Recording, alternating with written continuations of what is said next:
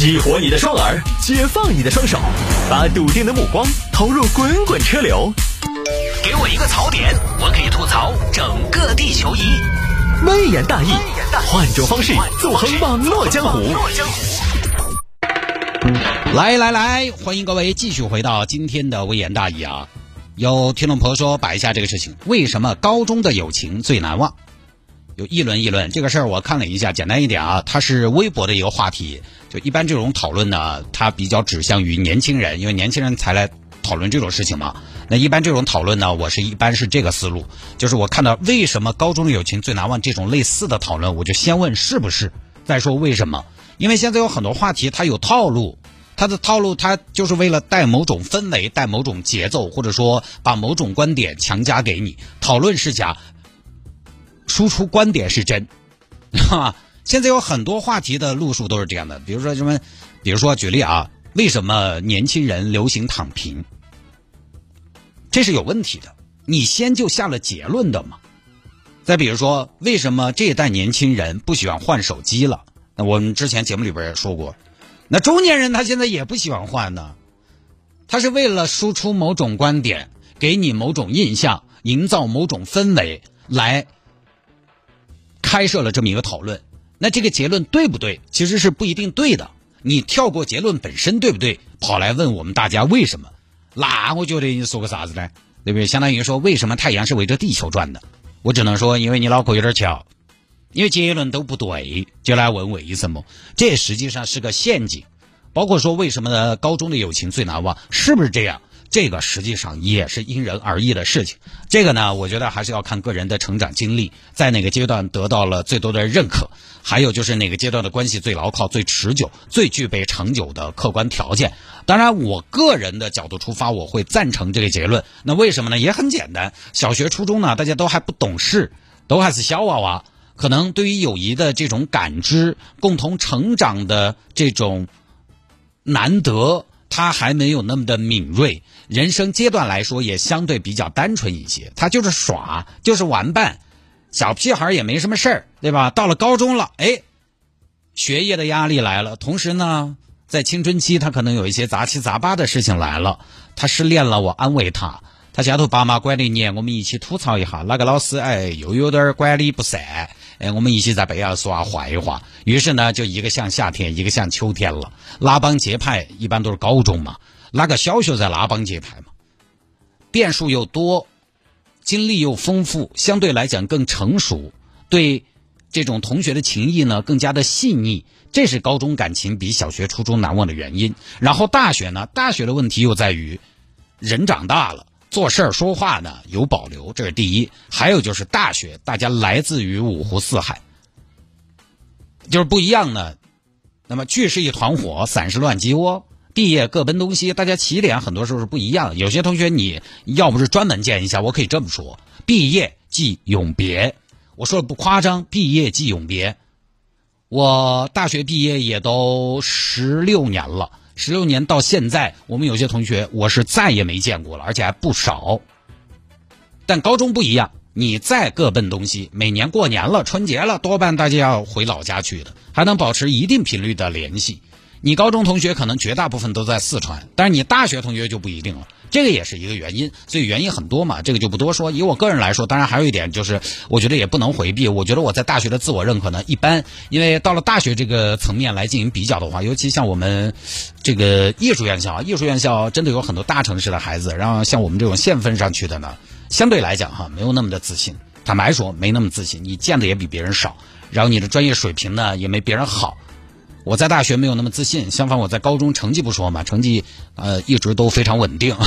但你不管是体育成绩，还是比如说音乐演绎，或者是社会关系，都还是比较硬走。大学不得行，大学人家这些都都得行的，就你就被比下去了，你参与了更。更高阶的一种竞争，心态失衡，所以大学相对其实对我来说是比较没有什么记忆点和存在感的四年，我也没有太喜欢。人嘛，他最难忘的一定是老师回忆的，一定是自己的相对的高光时刻。我现在偶尔回忆一下，呃，回忆我小时候就主要就是闪回的画面，就是高中时候踢球的集锦，进球集锦，做个 top ten。大学没什么回忆的点，相对比较平庸和浑浑噩噩，所以大学也排除，那就只有高中了嘛，对吧？不说了，简单一点啊。来，有听众还摆下这个事情：毕业四年没上一天班，不焦虑吗？见到好事情去哪里找？去网上找。这个事情呢，说的是一个二十五岁的小姑娘阿棉。阿棉呢，大学毕业之后没有上过一天班，当时本科即将毕业，阿棉当时被告知保研了。阿棉，你保研了，可喜可贺呀！保研了，对呀，名额不多，要珍惜呀。哎，福德尔同志，呃，我没打算读研啊。那怎么考虑的呢？你是个读研的好材料啊，读了研含金量更高，天花板更高啊。层高太高了，装修花好多钱。我觉得那不是我要的生活，按部就班读研读博不是我要的生活。你既然这么想，我也觉得你有独立思考的能力，你也有自己为自己做主的底做主的底气。但是你可得想清楚啊，跟家里边要有交代好。你不读研是打算找工作吗？先不找吧。我会有一些自己的小目标、梦想想去实现。你有什么梦想？哎，旅行。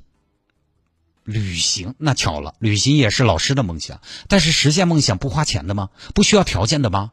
不挣钱不工作，不能做到财务自由，怎么实现旅行的梦想？谢老师，我觉得你错了。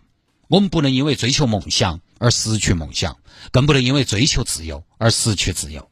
你看，你今年都七十八了，你的梦想实现了吗？确实还没有。对。这就是问题。其实你就是怕，你怕走出那一步，而我不想重蹈你们这种覆辙。我决定现在就出发，现在就要出去耍。对，没得事，谢老师，你不管我，我给屋头说，我自己跟他们说。爸，我毕业了，暂时不打算工作。那你是打算继续深造啊？可以啊，我们支持你。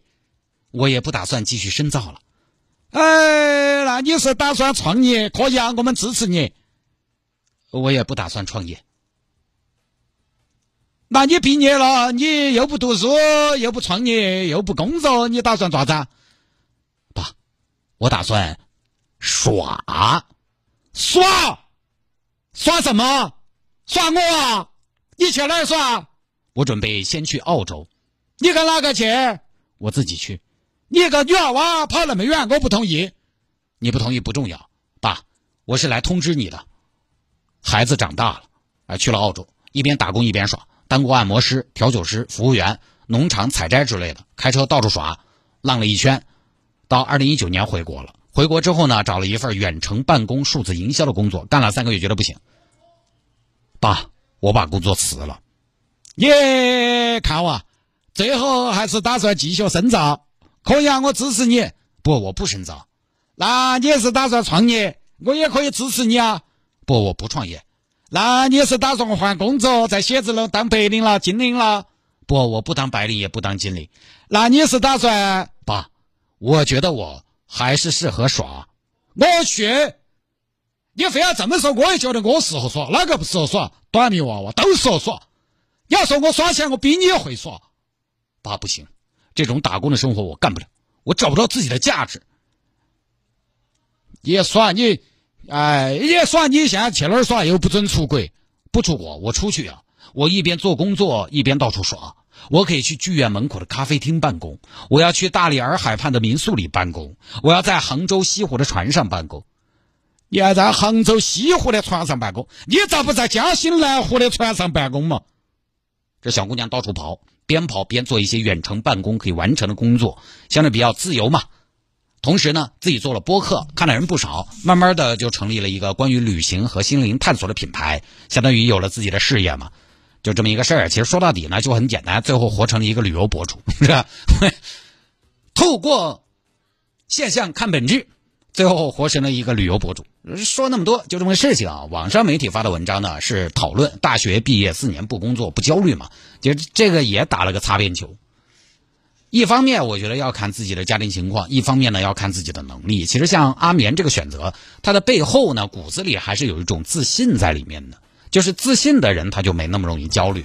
我说实话，换一个家庭条件，比如说我们当年毕业，我不工作，我跟我爸说，我去澳洲，你去澳洲，你赶紧给老子去滚到彭州去找个工作。你要去澳洲，条件不允许，当然自己也没那个能力，对吧？语言关就过不了，这个能力就决定了自信，自信决定了你的选择和焦虑不焦虑。就我身边就有就有相对比我来说年轻一点的朋友这么干，比如一个小姑娘，当年我们同事，华西毕业的，上了几年班不干了，去澳洲打打零工耍一耍，她也搞得走。因为澳洲大家也知道，它人工相对比较贵，它即便呢那边就是收入是比较偏橄榄型的，它不会有那种特别低的低收入，就是你过去随便搞点啥子呢，它也还可以。他即便去打点散工，收入也不算太低，但其实还是自信才敢走出去。然后同时呢，他又能过语言关。我们这种不自信的，天天想的是，哎，老子好久来搞个事业编制呢。就是有区别，这第一。阿棉毕业四年不工作也不焦虑，因为人家首先自信，而自信呢又是能力给他的底气。第二呢，他不焦虑的原因很重要的原因是因为，其实他不焦虑是因为他目标很明确。你不要看人家一天都在耍，但是他目标很确定。目标不明确的才会焦虑。有网友说这是躺平，这可不是躺平，真正的躺平是没有目标、没有追求，对所有的事情他都打不起精神来。人家一说到出门一钩子劲，这可不算躺平。一个人只要他对某件事物、某个追求有极大的兴趣，他都不算是躺平。就是我这么说，只要有那么一件事情能让你早上清早八晨能弹起来，只要有那么一件事情一听到啊，就能让颓废的你支棱起来，呃，扶我起来，那都不算躺平。这个小姑娘她又不是不工作了，她去澳洲一直打工，在国内也在远程办公，最后做自媒体做机构。就自媒体这个活儿呢，现在对很多年轻人也有一定的吸引力。大家觉得反正写写稿嘛，拍拍片儿就能把这个钱挣了。但是呢，做得好的能完全把自己养活，呃，或者说养一个团队的哈，反正这两年波动还是比较大的。也实际上呢，你要谈稳定，也确实谈不上，还是竞争很激烈，也很卷，因为这一行呢门槛不高。但其实人家一直在干活，人家不是干耍，人家焦虑个啥嘛？这个的确就是现在一部分年轻人的选择。你看起来在我身边也相对不少，因为我这个媒体工作呢，就跟自媒体 KOL 这部分孩子呢联系相对多一点。就这帮从业者，他们也是相对来讲呢比较风花雪月的人，所以呢，我身边听说的其实还不少，也不是不行。但是即便是这种方式的生活，他还是离不开两个字：坚持。哎，你不要看人家一天是耍，坚持更新，坚持内容输出，本来也是一个需要耐心的事情，也是一件很讨生的事情。我以前呃在不那么忙的时候，我出去耍还要写写游记，现在我出去耍了，写什么游记，导什么照片，写什么行程，这样好像都挺麻烦的。现在就朋友圈九宫格发完了事。其实现在涉及到视频的东西，其实就更讨神了。所以这篇报道说的四年不上班真的不焦虑吗？目标明确，一直知道自己想要的是什么，持之以恒做一件事情，能养活自己，那其实又有什么可焦虑的嘛？对吧？不说了。